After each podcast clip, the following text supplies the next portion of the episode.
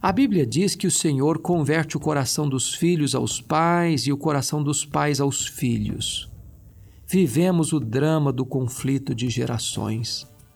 Vivemos a amarga realidade de filhos desobedientes aos pais, sem qualquer amor natural. Assistimos, chocados, pais matando filhos e filhos matando pais. Os inimigos do homem são os da sua própria casa. O lar está se transformando numa arena de brigas e contendas.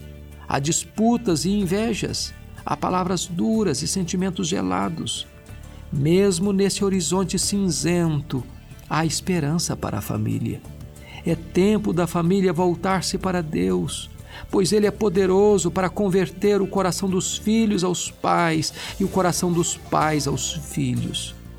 Quando acontece essa conversão, em vez da terra ser ferida com maldição, ela é visitada pela bênção de Deus.